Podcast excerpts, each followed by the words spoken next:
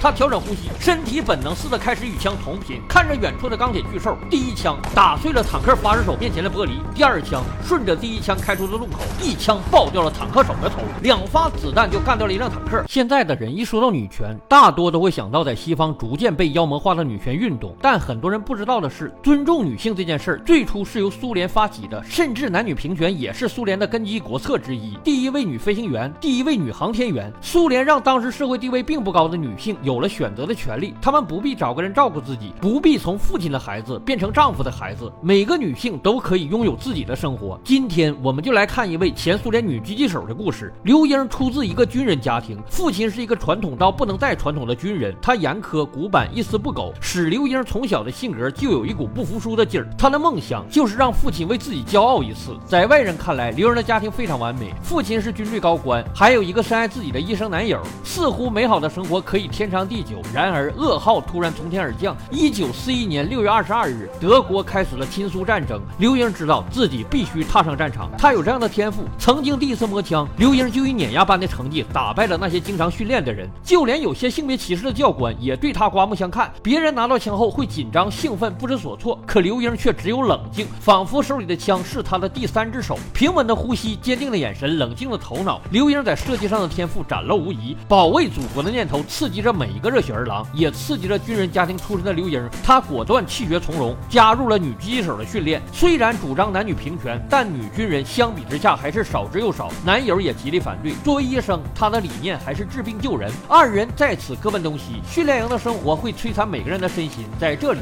所有与战争无关的东西都要烧掉。每个人必须全身心的投入训练，否则你将付出比生命更加惨烈的东西。这里没有休息，没有性别，也没有尊严。沙坑爬行，即使裤子掉了也得忍着；水坑跑步，腿脚生疮也要坚持。自由向来不是免费的。现在的人可以随意呼喊“不自由勿宁死”的口号，是因为早有先辈替他们的自由支付了代价。在训练射击能力之前，狙击手必须能在各种极端环境中活下来。他们的战场不是正面平原，而是沼泽、山丘、丛林深处。每位优秀狙击手都是国家宝贵的财富，因此教官还会特别训练他们的求生能力。伪装是每个狙击手的必修课。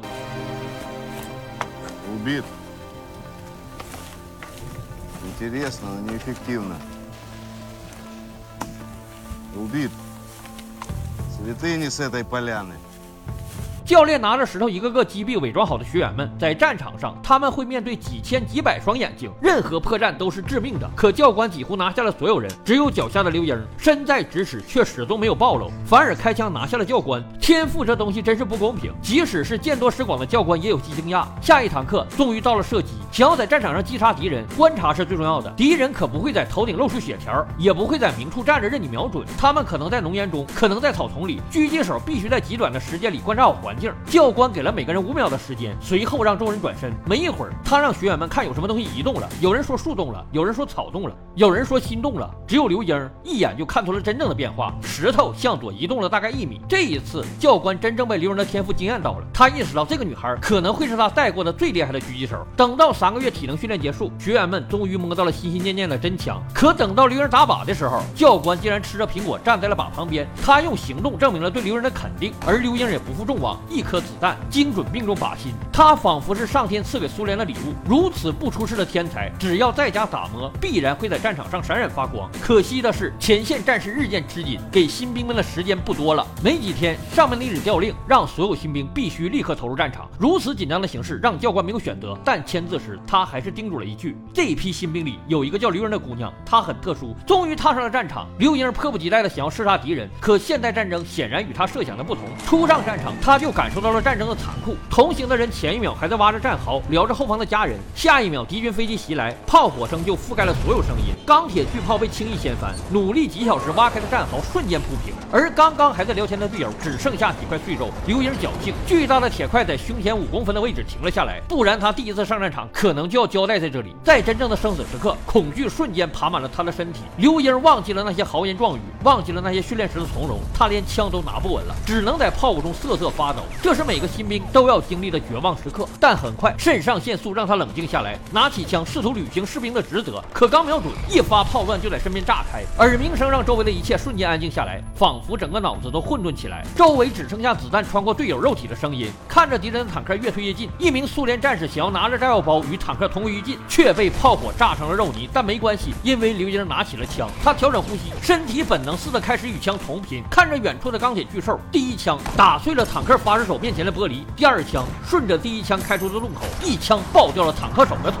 两发子弹就干掉了一辆坦克。这在任何国家都是英雄般的神迹。但此刻根本来不及庆祝，也没有人为他的精湛技术叫好。敌人已经顺着坦克压了上来。虽然面对坦克，刘英不会犹豫，可瞄准活生生的人，他还是迟疑了一下。可就在这短短的瞬间，那个被瞄准的敌人就举枪杀死了刘英身边的友军。他看着倒地的战友，心性被不断的洗刷重组。是啊，这是战争，本就是你死我活，这里除了生存以外，没有其他可选项。再回头，他的眼神变得冷静而犀利。那名传奇的女狙击手在这一刻正式诞生了，一发子弹正中敌人的胸膛。没过多久，敌军在苏联防线的顽强抵抗下撤军了。虽然打赢了这次遭遇战，但刘英却没有任何喜悦的感觉。接过上司的酒，狂闷几口，眼泪不自觉地从眼角滑出。但战争最残酷的就是，他甚至不会给你时间用来悲伤。为了奖励他干掉坦克，队长给了刘英一把新的狙击步枪，并亲自教授他各种枪械知识。队长本就是一名优秀的狙击手，甚至拥有每个狙击手都梦想的一穿三荣誉。如此优秀的男人，自然吸引了刘英的目光。二人在朝夕相处间，慢慢擦出火花。有一次，刘英与好姐妹聚会，好姐妹带来了她的男友与男友的队友。趁着闺蜜情侣出门亲密时，这队友竟然想对刘英行非法之事。队长闻讯赶来，可显然刘英并不需要他的帮助。只是这一闹，让刘英坚定了自己的内心，对着队长强吻了上去。可面对他的表白，队长却拒绝了。他是一名伟大而纯粹的战士，如今国国家危亡之际，生死存亡都是问号，谁都不知道明天和子弹哪个先来，怎么可能在这里谈论儿女情长？在队长的感染下，刘英也仿佛赌气一般，把荣誉看得越来越重。为了那个一穿三的奖章，他一个人深入德军后方打突袭。年少轻狂付出的代价是惨痛的。刘英被敌军发现，猛烈的炮火覆盖了他藏身的反斜坡。千钧一发之际，是队长及时赶来支援，才勉强救下了刘英的命。队长大声斥责他愚蠢又鲁莽的行为，生气的甩下刘英离去。可他还没来得及离开，炮火就覆盖了这一处战壕。队长勉强恢复了清醒，才发现刘英已经被埋进了土堆。他拼尽全力才把刘英送进了战地医院，还好来得及时，不然可能会有生命危险。巧合的是，在这里为刘英治疗的医生正是前男友。在刘英昏迷的时候，队长寸步不离地照顾她。他并不知道刘英与医生之间的事情，在被强制调往前线时，还嘱托医生照顾好这个特殊的病人。好家伙，这属于当面戴绿帽了。在前男友的悉心呵护下，刘英慢慢康复起来。可万万没想到，丧心病狂的德军突然开着飞机来袭击医疗船，战地医院被炸得遍体鳞伤。纷飞的炮火中，刘英意识到自己是一名狙击手，他只能也必须拿着狙击枪在战场上实现自己的人生。等到恢复了一点，他就迫不及待的想要回到战场，却遭到了医生的坚决反对。没办法，刘英只好继续等待，直到有一天，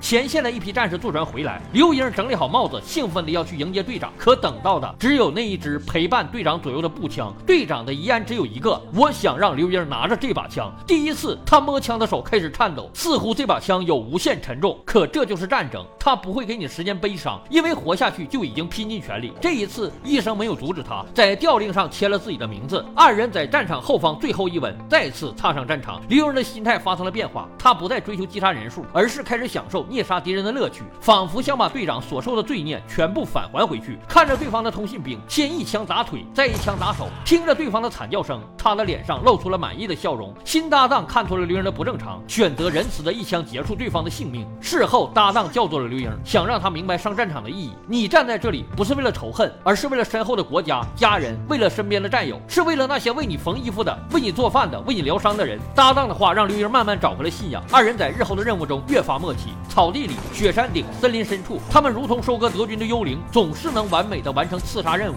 对方的侦察员找不到他们，狙击手找不到他们，连飞机都找不到他们。刘英成了敌人的噩，梦也成了苏联人民心中的英雄。圣诞前夜，整个部队都开启了联欢会，刘英却和其他人有了冲突。搭档见状，立刻冲上去与对方扭打在一起。原来在长时间的接触中，搭档已经被刘英的优秀折服，深深的爱上了这个强大的女人。刘英也看到了搭档身上的男子气概。战争不比平时，人的内心会遭到各种层面的折磨，在各种冲击下变得脆弱不堪，自然而然的就会对好感与温暖更加渴求。对刘英来说，搭档的感情就如同修补他碎裂灵魂的救赎。他们拥吻在一起，一一起面对这个冷漠无情的世界。从那之后，二人的默契越发熟练，配合之下，宛如收割德军生命的死神。倒在刘英枪口下的敌人已有三百往上，他们已经成了全国英雄。每个孩子都听过刘英的故事，而成为一名光荣的狙击手，也成了每个小女孩心中的梦想。可并不是每个人都有天顾的运气。闺蜜终于准备和男友结婚，可在第二天的婚礼上，只有闺蜜一个人戴着头纱，边哭边笑。这不仅是她的婚礼，也是她飞行员男友的葬礼。三人在废墟中举杯，不知该庆祝还是该哀悼。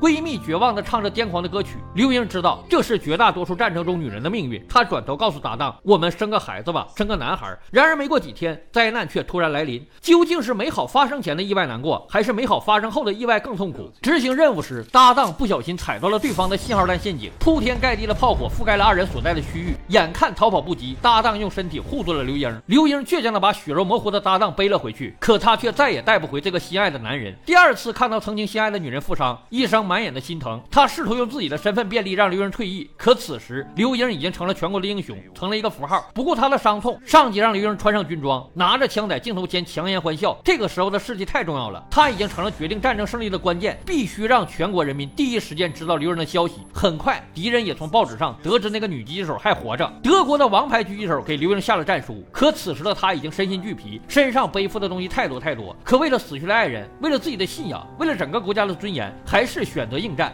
这一次不比往日的任务，这是高手与高手之间的巅峰对决，任何一个失误都是致命的。双方都隐藏在旷野中，将自己毕生所学发挥出来。时间一分一秒过去，一天一夜，双方都趴在原地没有动一下。刘英彻底与环境融为一体，连周围的昆虫动物都仿佛无视了他。可惜他的伤势在残酷的环境中逐渐恶化，他知道自己没办法继续耗下去了。这要是比谁命长，可太不公平了。他决定铤而走险，直接摘下帽子，在头顶用血划上十字，主动站起来暴露自己。敌人显然没料到刘英的这一步，先是愣了一下，立马开枪。可就是这么一瞬间，刘英抬枪瞬狙，一枪秒杀了对方。天才之间亦有差距，即使你是德军最优秀的狙击手，只可惜刘英这招太过凶险，敌人的子弹也打中了他的胸膛。战争对每个人都是残酷的，敌人的怀里也藏着家人的照片。只是这一切终将成为泡影。随着战事不断发展，战线被迫向后转移，军官接到命令只带走高层。可在医生前男友的据理力争下，刘英这个击杀了三百零九名敌人的英雄，也获得了后撤的资格。这个时候，他才知道医生对自己始终如一的爱。二人在桥上畅想着美好的未来，畅想着过去安稳祥和的日子。可突然，医生把自己的包交给了他。原来，医生用自己的机会换来了刘英的平安。看着刘英被强行抱走，医生的眼中是爱与诀别。回到后方的他，受到了无数媒体的采访。在上级的安排下，他彻底成为了一个符号，得到了最优渥的待遇，成为了第一个入住白宫的苏联公民，再也没有上过战场。而他传奇的一生，一遍又一遍地激励着那一代的苏联人民。他们在旷野式战斗，在冰原上战斗，在巷子里战斗，终于在斯大林格勒保卫战中打响了反击法西斯的号角。